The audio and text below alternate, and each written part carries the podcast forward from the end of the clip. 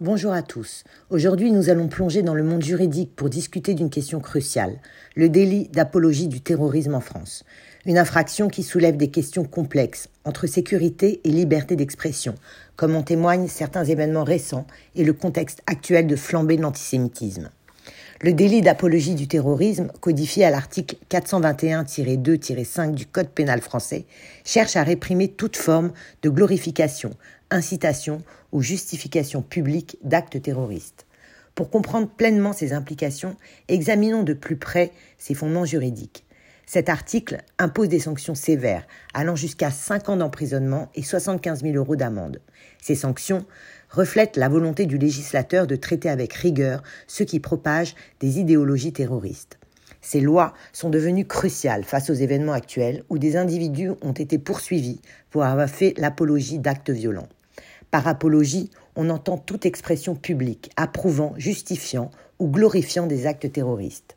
Prenons par exemple le cas de cette influenceuse qui a publié une vidéo d'elle sur les réseaux sociaux, blaguant sur le drame terrible de ce bébé israélien supplicié au cours des massacres du 7 octobre. Elle a finalement été placée en garde à vue et sera jugée en comparution immédiate devant le tribunal le 22 novembre prochain mais les conséquences dépassent le cadre des sanctions pénales. Une condamnation pour apologie du terrorisme peut entraîner une surveillance accrue par les autorités, avec des répercussions significatives sur la vie quotidienne et professionnelle de l'individu concerné. Des cas concrets ont mis en lumière ces dilemmes. Des individus ont été poursuivis pour des publications sur les réseaux sociaux, posant ainsi la question de la responsabilité en ligne. Cela souligne l'importance de la vigilance dans le monde virtuel et des défis auxquels font face les autorités pour prévenir la radicalisation en ligne. Cette question nous amène à réfléchir à l'équilibre entre la liberté d'expression et la sécurité nationale. Et trouver ce juste milieu est un défi constant pour les démocraties. Et le délit d'apologie du terrorisme illustre parfaitement cette tension. Dans le contexte actuel de guerre entre Israël et le Hamas et ses répercussions sur le territoire français, la France se questionne sur la manière de garantir la sécurité sans compromettre les libertés individuelles.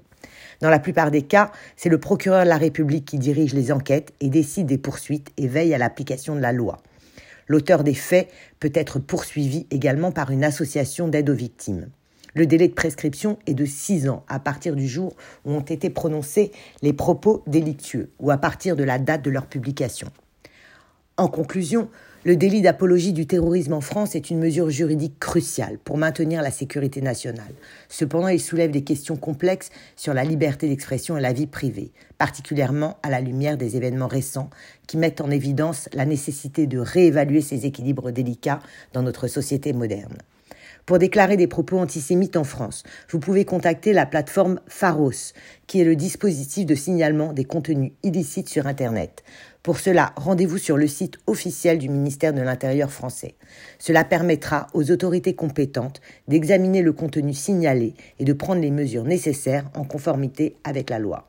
Notez que Pharos est spécifique à la France et si vous vous trouvez dans un autre pays, vérifiez s'il existe une plateforme similaire gérée par les autorités compétentes de ce pays.